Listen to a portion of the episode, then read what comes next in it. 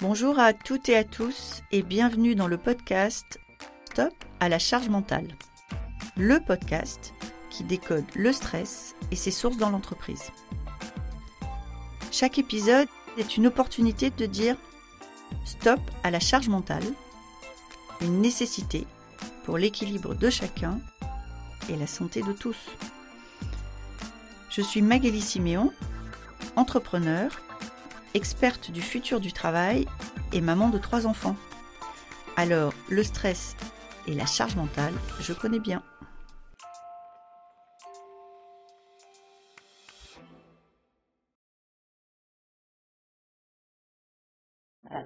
Bonjour, aujourd'hui je reçois Louisa Renaud. Louisa Renaud est, euh, est une femme euh, active avec une carrière, une femme engagée dans des associations, c'est aussi la maman de trois enfants. Euh, Louisa a beaucoup de charge mentale, beaucoup d'activités et une question, est-ce que finalement c'est ce modèle-là que les plus jeunes vont adopter? Je vous souhaite une bonne écoute. Bonjour Louisa.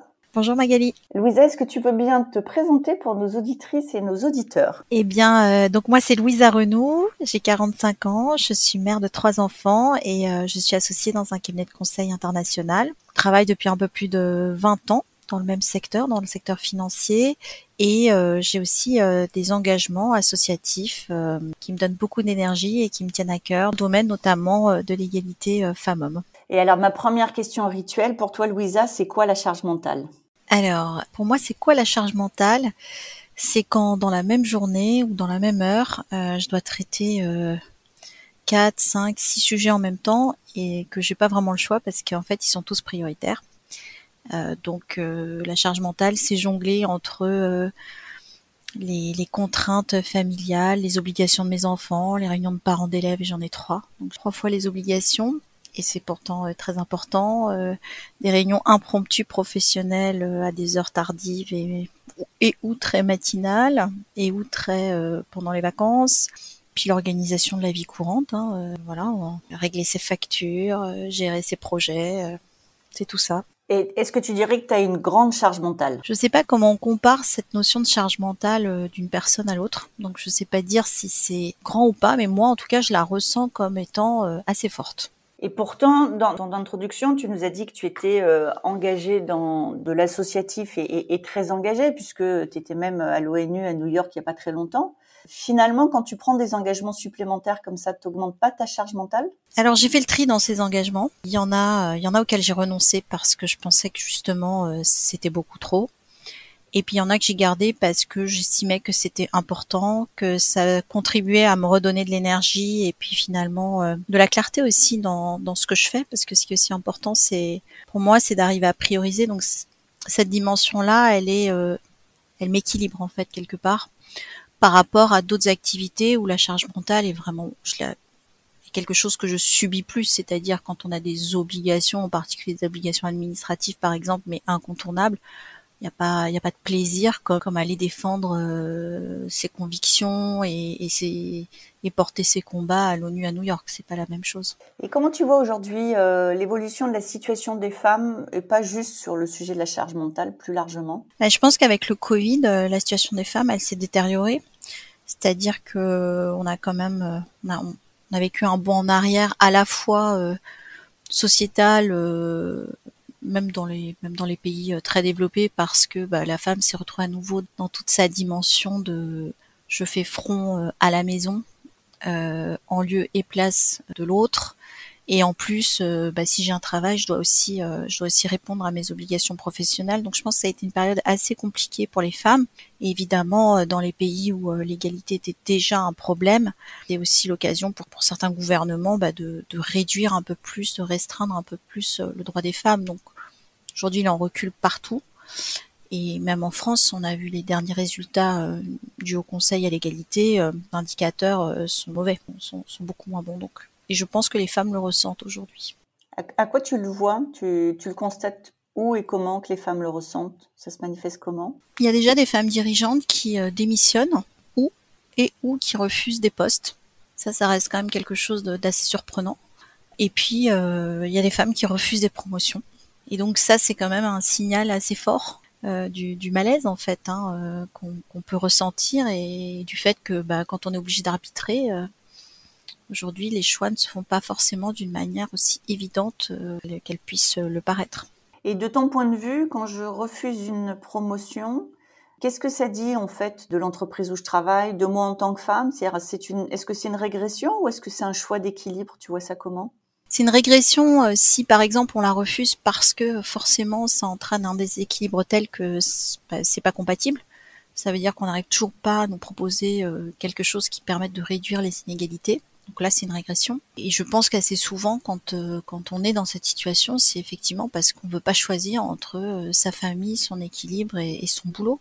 Donc, euh, je pense pas que ce soit qu'il y, a un, manque d'ambition des femmes. Je pense que simplement il y a des, arbitrages à certains moments et il se trouve que pour les femmes, ça se fait ça se fait plus dans un sens que, que pour les hommes. Qu'est-ce que tu auras envie de dire à ces femmes? Parce que finalement, aujourd'hui, on a beaucoup de jeunes femmes qui revendiquent, entre autres, euh, possible non-désir de faire carrière, le possible non-désir de sacrifier. Toi, aujourd'hui, qui as une carrière, qui a des enfants, qui a des engagements, qu'est-ce que tu as envie de leur dire? J'ai envie de leur dire de faire au mieux, que personne n'est parfait et que pas, euh, pas tout avoir. Même si j'aimais bien, euh, j'en ai lu plein des, des livres, You Can Have It All, etc. Ça fait rêver, mais la vérité, c'est que c'est pas complètement vrai. c'est pas tout à fait exact. Même si vraiment les, femmes qui ont, qui ont qui ont raconté leurs histoires sont fantastiques, mais voilà, faut accepter qu'on est imparfaite, qu'on peut pas tout faire, et euh, moi, euh, j'ai fait du, j'ai travaillé à temps partiel hein, quand mes deux de mes de mes enfants euh, étaient tout petits. Bon bah, je suis, c'est clair qu'à cette époque-là, j'ai beaucoup moins progressé dans ma carrière, mais j'ai aucun regret et je pense qu'il n'y a aucune décision qu'on prend aujourd'hui pour son équilibre qui est néfaste demain et pour sa carrière et pour son équilibre. Je pense qu'en fait, il faut faut s'écouter et puis, euh, et puis, il faut pas partir euh, tête baissée dans un objectif qui est pas forcément euh, un objectif de vie global. Et donc, ça veut dire que nos arbitrages se font un peu en fonction de nos périodes de vie? Ouais. C'est plutôt comme ça qu'il faut qu'on les fasse? Ouais. En tout cas, moi, je l'ai vécu comme ça.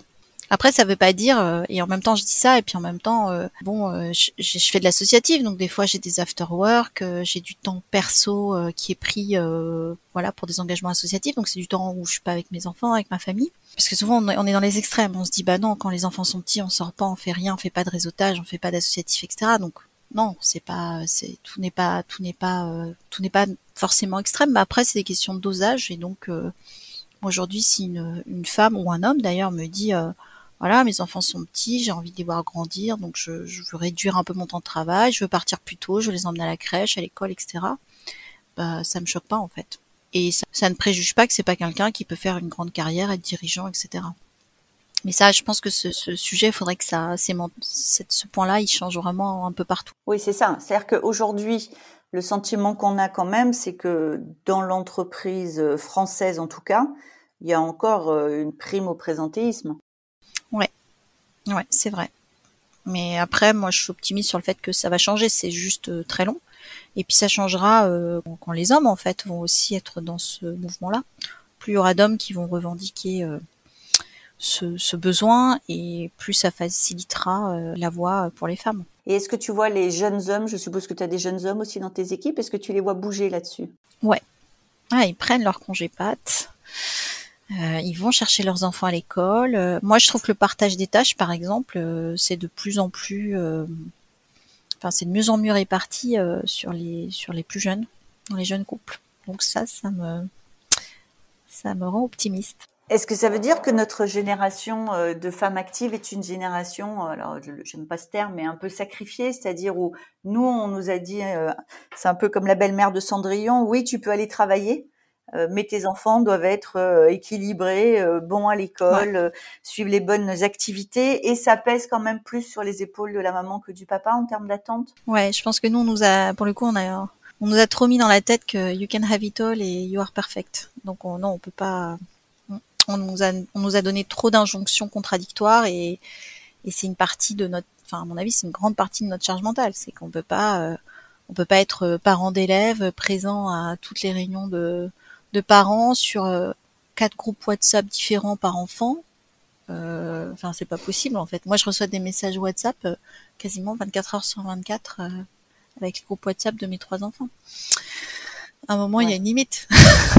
Ceci dit, ils sont très utiles parce que parfois j'oublie qu'il y a des sorties de classe, euh, des goûters à préparer, donc d'un autre côté, c'est quand même bien utile aussi. Et donc, effectivement, je pense que le, sujet, c'est qu'on arrive à décomplexer. Euh, moi, appelé ça être un peu une mère indigne. Hein. Euh, voilà, accepter que, bah oui, moi, je, le dis sans honte. Hein, ça m'arrivait. Bon, à l'époque, je suis très honte, mais ça m'arrivait d'oublier le, goûter sur la sortie, même le déjeuner, hein, sur la sortie scolaire de, mes enfants. Et puis, pas qu'une fois. Hein. Donc, bah, voilà, c'est on n'est pas fier, mais c'est ça ce que tu ressentais à ce moment-là, c'était de la honte? Ah bah oui, oui, quand même, parce que bon, j'étais quand même la seule maman à avoir oublié. c'est ça qui te faisait honte parce que ton enfant, il allait pas mourir de faim. Je suppose que la maîtresse trouvait une solution. Non, mon enfant n'est pas mort de faim.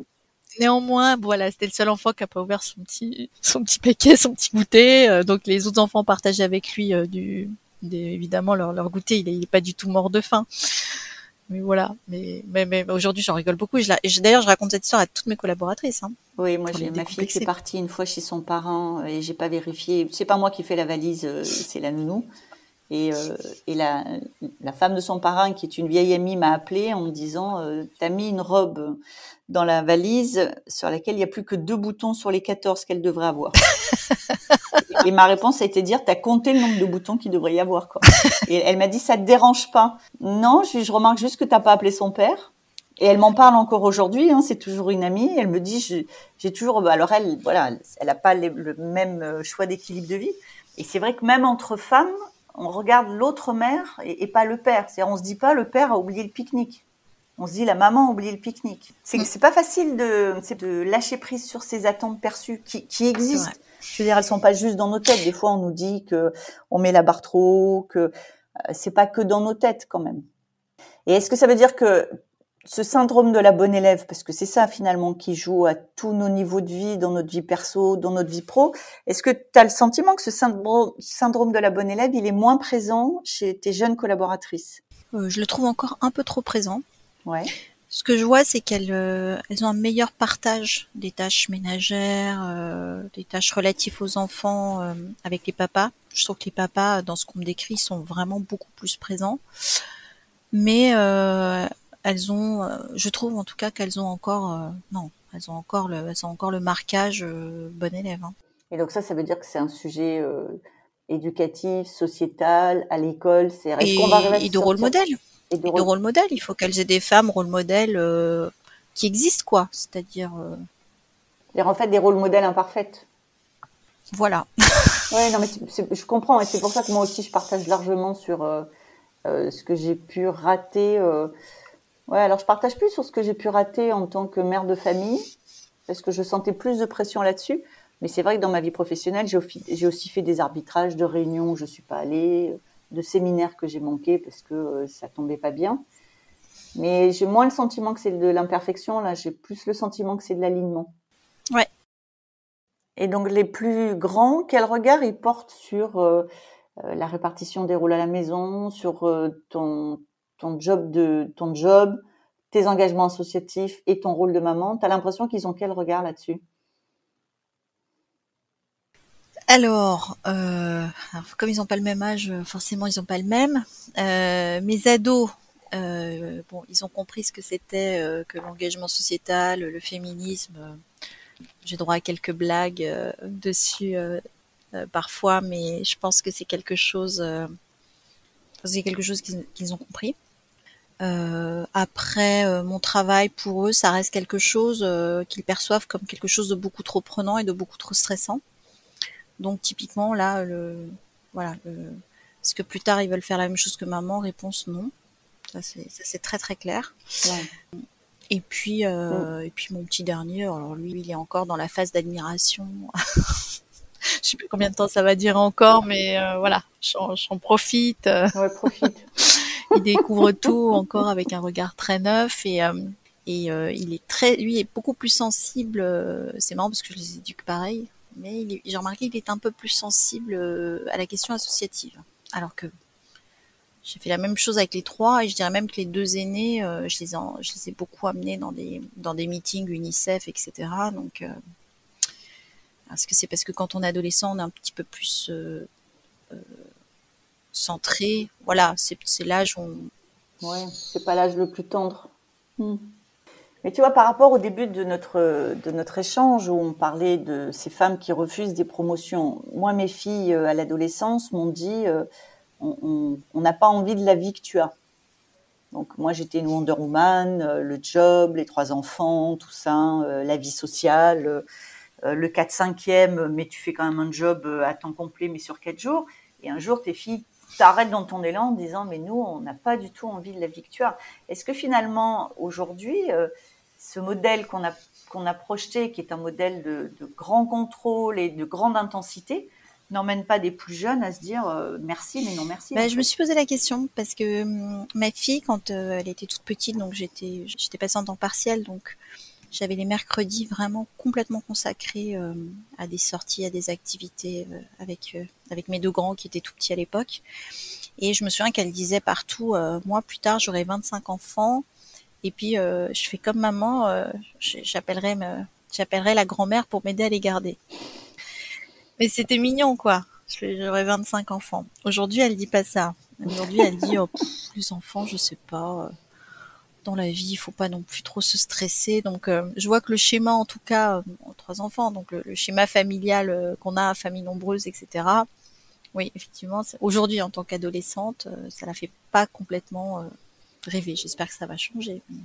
Oui, mais comme tu le dis, hein, et on le voit, les femmes refusent des promotions, et c'est vrai dans, dans, pas mal d'entreprises. C'est compliqué d'emmener des femmes dans des parcours de dirigeantes parce que c'est très prenant, et parce qu'aujourd'hui, les entreprises euh, les imaginent quand même un peu à l'ancienne, c'est-à-dire que ça prend beaucoup de temps. Et finalement, la question qu'on peut se poser, que j'avais jamais formulée comme ça, c'est est-ce que euh, euh, la génération des Wonder Woman qui ont fait le boulot, les enfants, avec des papas moins présents n'ont pas finalement un peu euh, altéré l'envie que peuvent avoir les plus jeunes en se disant mais finalement euh, c'est pas que j'en suis pas capable, c'est que j'en ai pas envie. Et si tu n'en as pas envie, c'est vachement dur de créer l'envie. Ben, c'est possible. En tout cas, euh, dans mon métier, les collaboratrices, quand on cherche justement à constituer des viviers de femmes pour, pour, les, pour, les, pour les amener au, grade de, ultime hein, d'associés, on voit bien qu'on a euh, ce questionnement de, euh, en tout cas cette remarque qui remonte assez souvent, euh, de mais vous nous faites pas rêver. On mm. voit comment vous travaillez, on voit bien que souvent vous devez en faire deux, trois fois plus. Vous nous faites pas rêver. Et je pense que c'est pas c'est pas c'est pas facile de prendre ce message, hein, mais euh, bah, voilà, faut le prendre, faut l'écouter et puis il faut se dire ok donc si je les fais pas rêver, du coup qu'est-ce que je veux leur transmettre et et, et finalement, euh, ouais. Enfin, donc qu'est-ce que je veux leur transmettre euh, comme comme valeur? Donc euh, moi finalement, mmh. quand mon petit dernier, c'est pas vraiment dire ce que je fais comme travail. J'aide les autres à résoudre des problèmes très très compliqués. Donc quand je rentre le soir, parfois il me regarde et me dit ah c'est très compliqué, je pense aujourd'hui. je réponds oui c'est ça.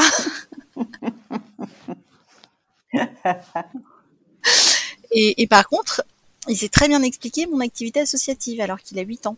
Donc du coup, je pense que pour lui, euh, cette dimension, elle est beaucoup plus facile à appréhender que, euh, que mon travail. Donc, euh, donc je pense qu'effectivement, c'est, c'est pas un bilan forcément facile parce que comme tu dis, en même temps, pour arriver là, on a fait des sacrifices aussi. Hein. Il y, a, des, y a des loisirs qu'on n'a pas fait, mmh. des vacances qu'on n'a pas prises, des nuits blanches, on aurait pu aller danser, faire la fête et faire autre chose.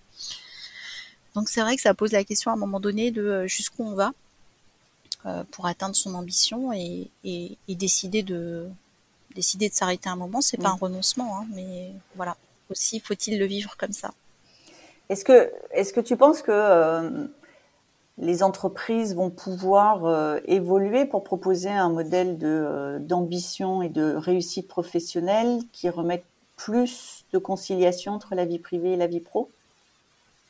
Je pense qu'elles n'auront pas le choix. Hmm. Elles n'auront pas le choix parce que bah, si on veut vraiment avoir plus de femmes, euh, ben c'est indispensable. Et euh, et je pense aussi que comme les hommes vont aussi avoir ces mêmes exigences hmm. euh, dans les années qui viennent, que ça va s'accentuer à partir du moment où ça ça va pas venir que d'un sexe, mais finalement des deux, ce sera plus du tout négociable.